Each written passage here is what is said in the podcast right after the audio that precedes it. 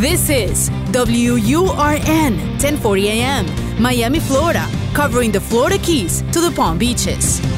Actualidad Radio, un idioma, todos los acentos, una sola señal. Una emisora de Actualidad Media Group. Te escucho con Julio Bebione. Cuéntanos qué te pasa. Más allá de todo lo que pasó, las heridas. Hola a todos nuevamente, bienvenidos. Abrimos la puerta de estos próximos casi 30 minutos para no para ocuparnos de nadie más que nosotros.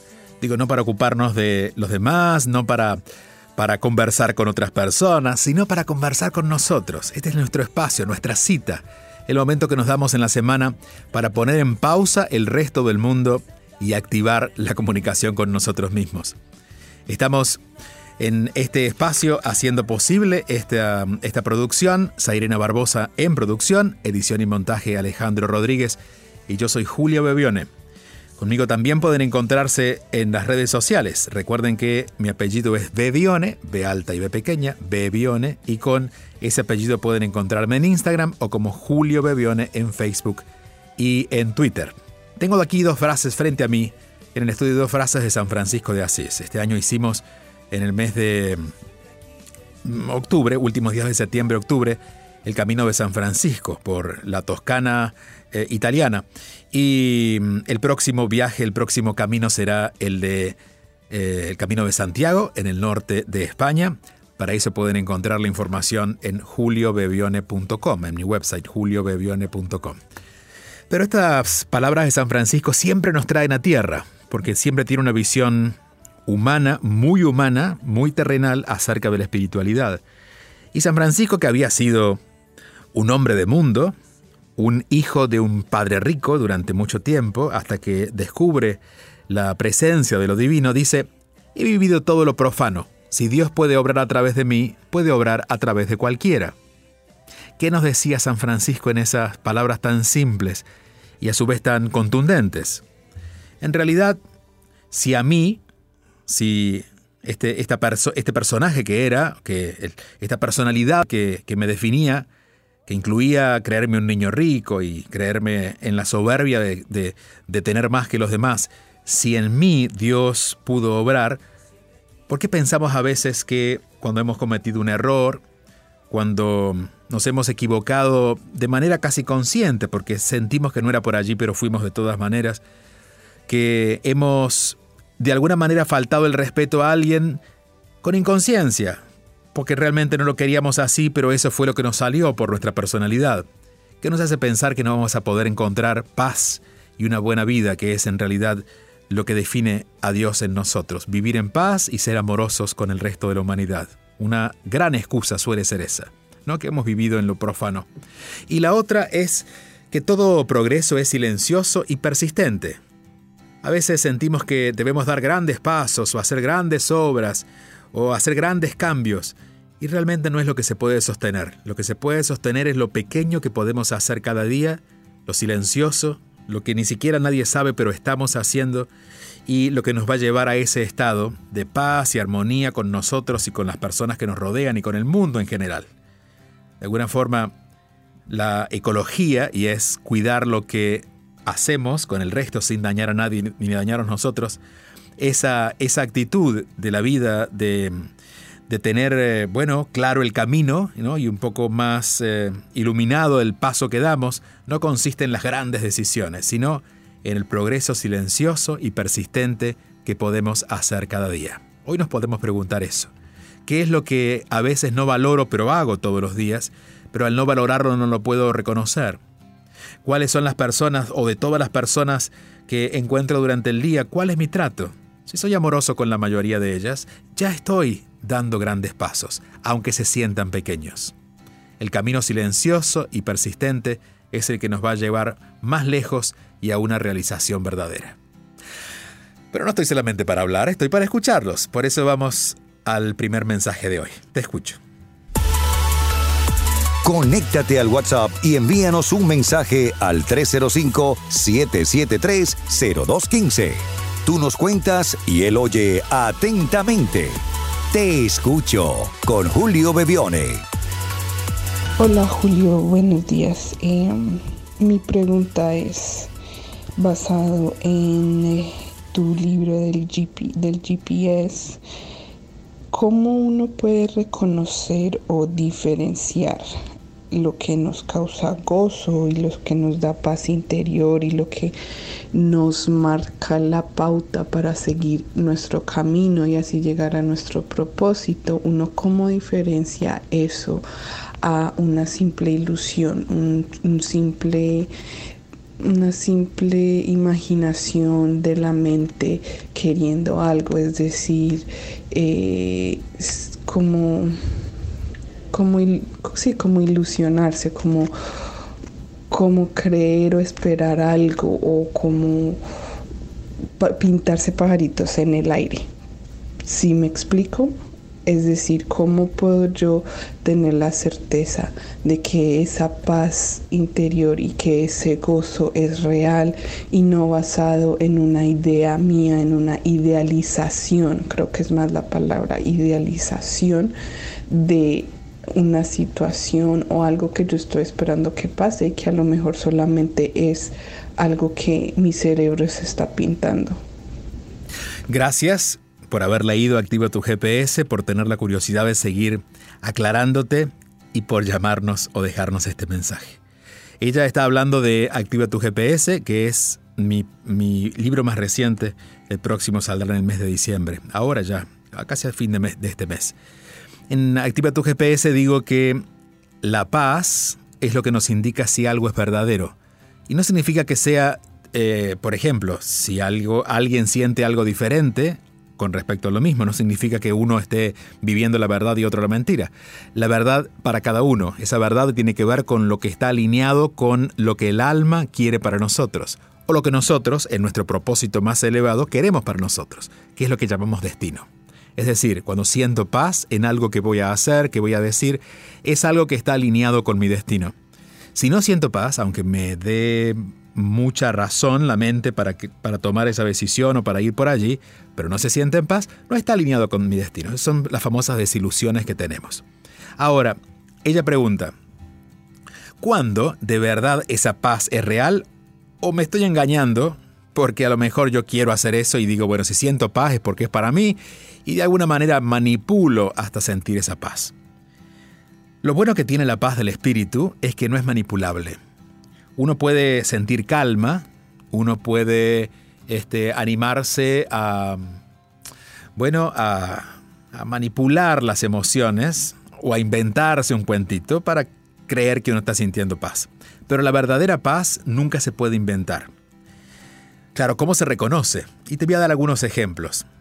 Si, me siento en paz, nunca también voy a sentirme preocupado. A veces decimos, sí, sí es lo que yo quiero, pero no sé cómo hacerlo. Bueno, hay preocupación. La paz de verdad es un descanso muy profundo que sentimos en nuestro corazón.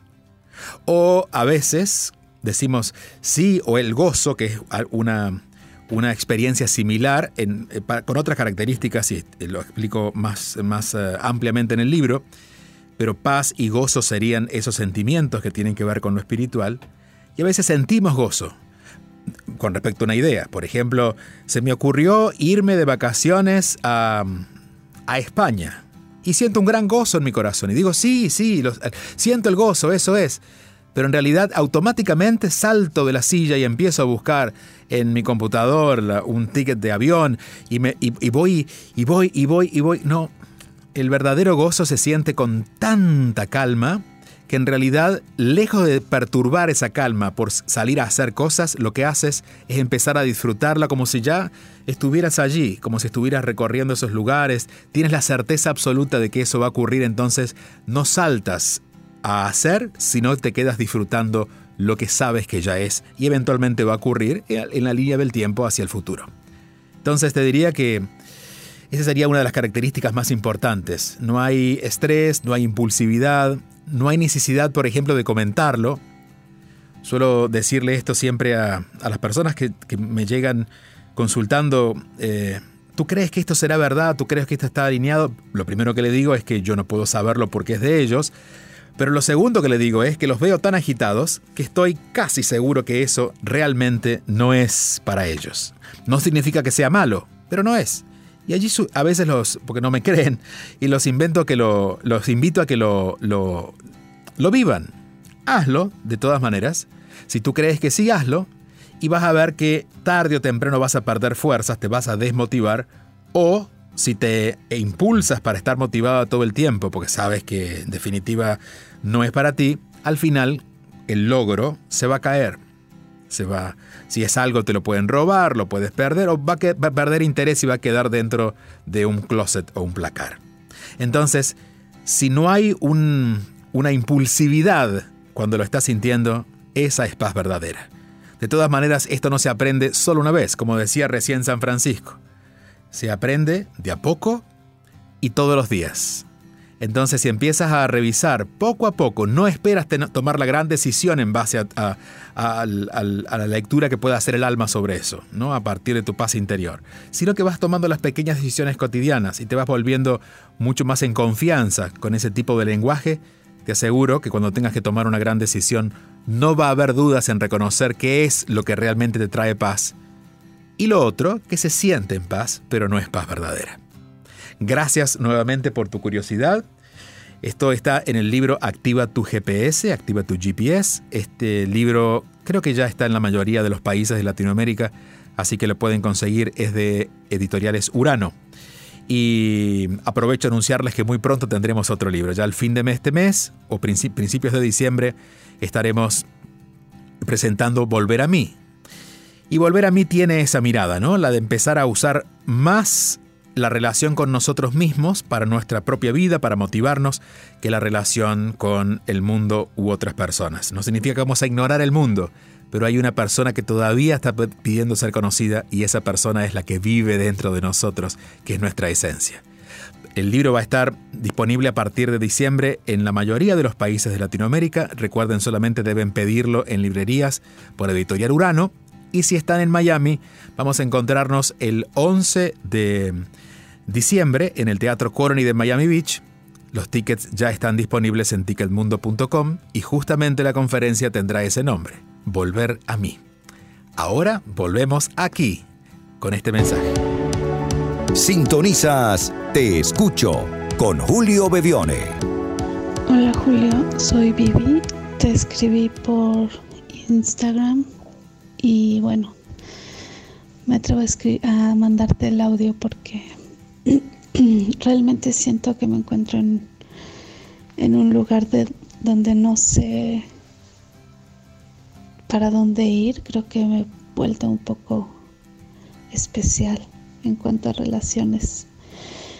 Y bueno, creo que eso tiene su razón de ser, de que estuve, bueno, en pocas palabras, tuve una relación de mi última relación fue de cinco años. Eh, me fue bastante mal los últimos, el último año y bueno, terminé con esa relación. Salí este, muy lastimada. Y bueno, después de mucho trabajo en mí, salí de ahí, del hoyo. Y bueno, en ese proceso me di cuenta de muchas cosas sobre mí y empecé a valorarme más, vaya todo lo que se trata de amor propio. Sin embargo, ahora que me encuentro pues bien, porque realmente me siento muy bien, tengo casi dos años después de eso, este, mi vida pues está muy estable, eh, tengo 42 años y tengo dos hijos mayores, uno de 18 y otro de 13, o sea que ya van saliendo y em, trabajo, todo, realmente familia, salud, todo, todo en mi vida está, digamos, estable, menos la parte de amor en pareja, ¿no? Ahora me doy cuenta que me buscan muchos muchachos porque supongo que me creen joven, pero pues no, y les digo mi edad y aún así quieren este, algo conmigo y pues obviamente yo digo no.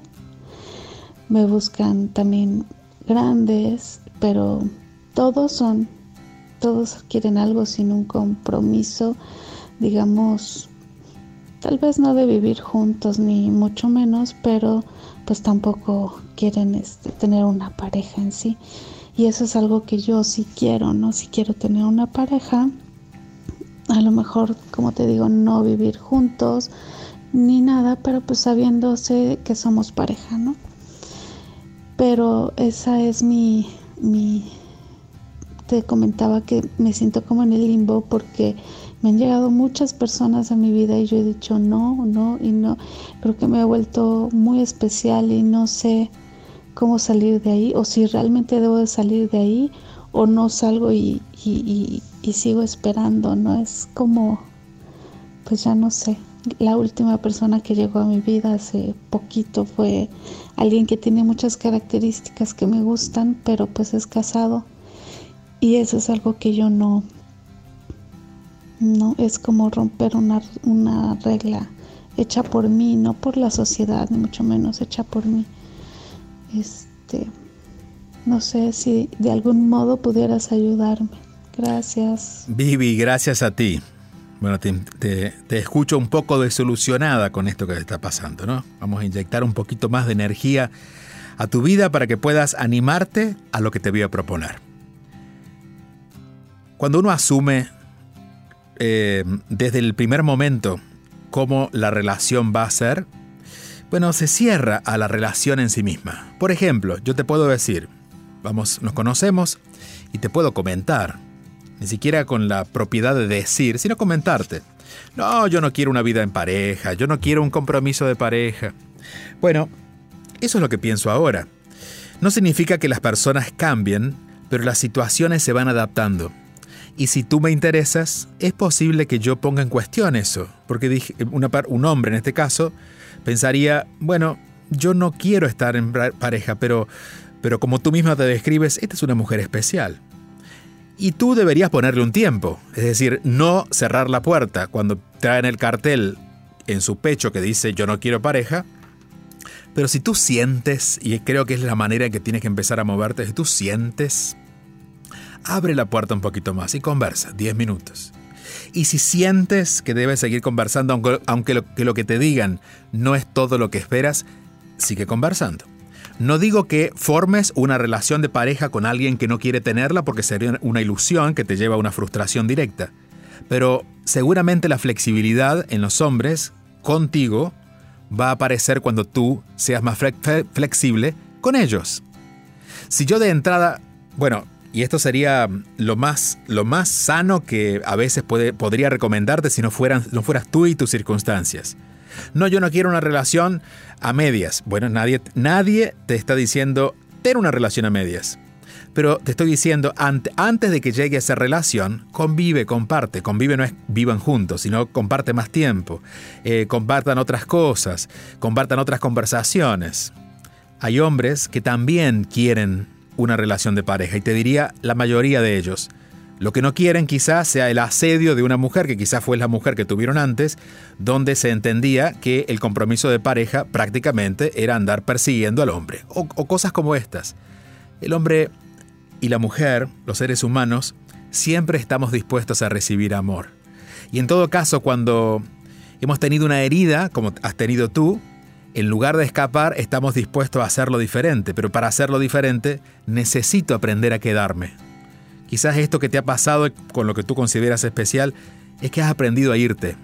Y has aprendido también que cierras la puerta ya desde que la persona viene caminando entrando a la casa. Pero ¿qué tal si te invitas a quedarte? Insisto, no para hacerte ilusiones y construir una relación, sino para que eso que tú llamas relación le des un, poco de tiempo para que ocurra.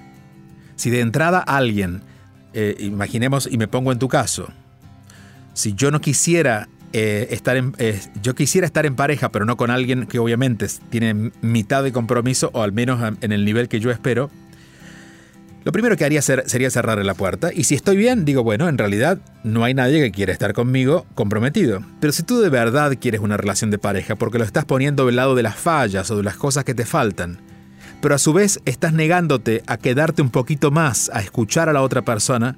Y no estoy diciendo que de todos, todos vayan a querer una relación, pero estoy seguro que eh, tu alma, si elige alguno de ellos, los seres humanos vamos adaptando nuestros formatos para poder estar con la otra persona. Porque así como tú quieres estar con alguien, estoy seguro, muy seguro, que alguien también quiere estar contigo y va a hacer los cambios que sean necesarios en sus formas para poder obedecer esto que está sintiendo él, no solamente por ti, por él, porque no te va a dejar ir. Pero claro, si tú le cierras la puerta en la cara de entrada, es posible que eso nunca llegue a concretarse. Ser más flexibles en nuestras maneras, pensando no solamente en nosotros, sino en el otro, y enjuiciando un poco menos, porque a esta altura, en el porcentual que llevas de tu investigación, la mayoría de los hombres no quieren estar en pareja, y eso es muy relativo, eso es según tu mirada y tu necesidad en este momento. Te envío un fuerte abrazo. Vamos al próximo mensaje. Les recuerdo el teléfono, más 1-305-773-0215 para que dejen sus mensajes de voz. Te escucho. Escuchas y te conectas con Julio Bebione. Buenas noches, Julio. Primero que nada, pues muchísimas gracias por todas tus palabras. Siempre que busco alguna publicación tuya, tus palabras me llegan y en el momento adecuado.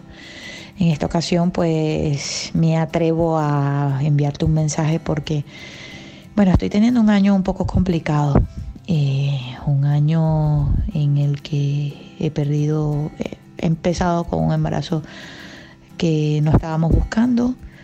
Cuando ya las cosas pues empezamos a aceptarlo, pues el embarazo se pierde eh, tuve algunos problemas con mi madre, con mis hermanas. Luego, pues mi madre casi muere. He tenido algunos problemas económicos. En fin, un sinnúmero de cosas que, bueno, que están afectando mi vida personal. Eh, primero que nada personal, o sea, conmigo misma. Siento que también está afectando mi matrimonio, mi vida de pareja.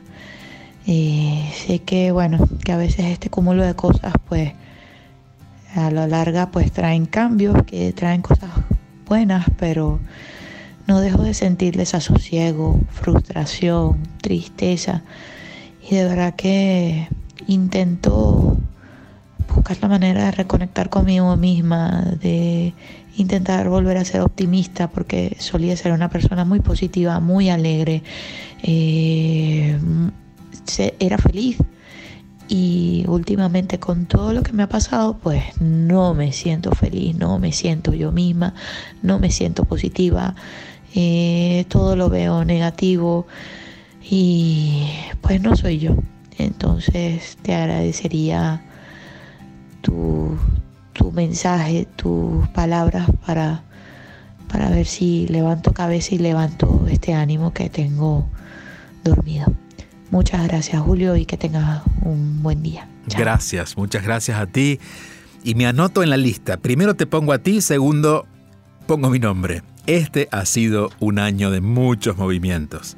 La mayoría de ellos parecieran que hubieran sido a propósito nuestro, en nuestra contra. Como, a ver, la vida se organizó y este, este año nos dedicó un año, un año fuerte, un año que parecía que nos que nos quería mover de nuestro lugar. Y te diría que sí, eso hizo.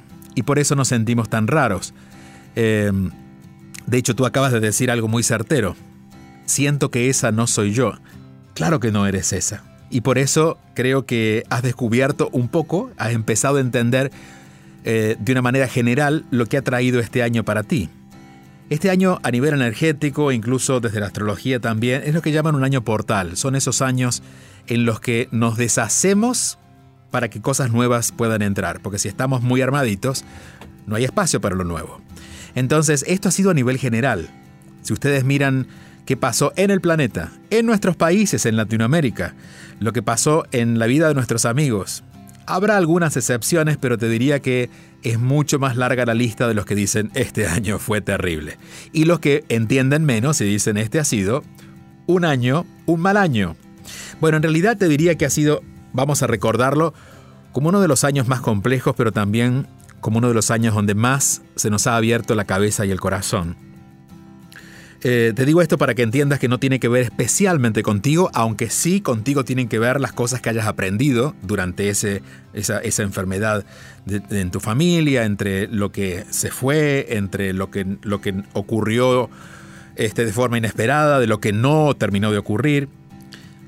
Te voy a compartir tres ideas que me han acompañado durante este año para vivirlo, eh, para vivir la dificultad sin tanto drama y sin tanta negatividad. Lo primero, y es algo que solemos decir mucho, sobre todo lo ponemos en las redes sociales, pero cuando nos toca aplicarlo decimos ahora sé de qué se trata y es esto también va a pasar. Eh, a veces queremos quedarnos en las circunstancias de lo que ocurre porque bueno, porque necesitamos entenderlo ahora, porque queremos ser responsables. Déjalo, si no puedes comprenderlo, esto también va a pasar. El otro es que esto está ocurriendo a mi favor. No lo puedo entender, pero está ocurriendo a mi favor. A mi favor significa que me está llevando algo que eventualmente no eh, voy a tener que moverlo yo y la vida me está ayudando a reordenarlo, que me está abriendo espacio a que yo eh, deje entrar algo nuevo en mi vida, que me está rompiendo de alguna manera mi forma de pensar para que yo pueda, a partir de cambiar mi forma de pensar o ampliarla, recibir algo diferente, y muchas veces para abrirnos más el corazón. A veces nos ponemos un poco duros, porque la razón domina y el corazón se hace chiquitito y por eso sufrimos tanto, ¿no? Bueno, cuando empezamos cuando empezamos a sentir cosas más grandes de las que nosotros creíamos que podíamos soportar, nos damos cuenta que el corazón comienza a abrirse. Y ahí es donde aparece una mirada más compasiva, más amable, más reflexiva. Y la otra es que esto que me está ocurriendo viene a traerme orden a mi vida. Si uno, por ejemplo, es consciente de cuando va a la peluquería y si no presten atención la próxima vez, antes de cortarse el pelo, el peluquero o la peluquera lo que hace es despeinarnos completamente para luego ordenar el, el peinado y eventualmente encontrar un estilo, un nuevo estilo. Bueno, la vida también nos despeina. Nos despeina para que nosotros al volvernos a peinar elijamos otra manera de vivir. Entonces te aseguro, y esta es la, semilla de esperanza que quiero dejar en ti para que el ánimo comience a cobrar fuerzas otra vez.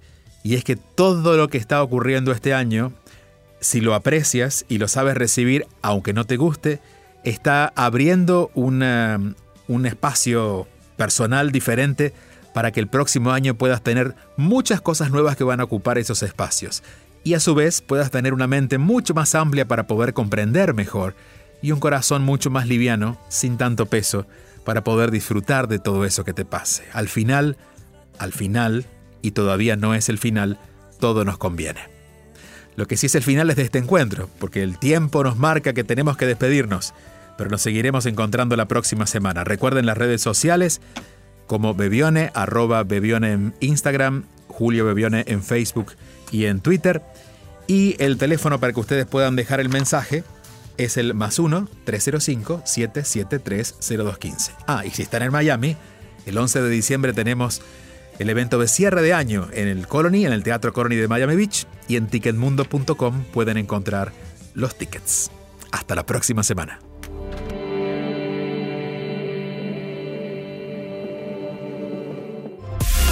Te escucho con Julio Bebione. Envía tu mensaje o video por WhatsApp al 305-773-0215 y cuéntanos qué te pasa.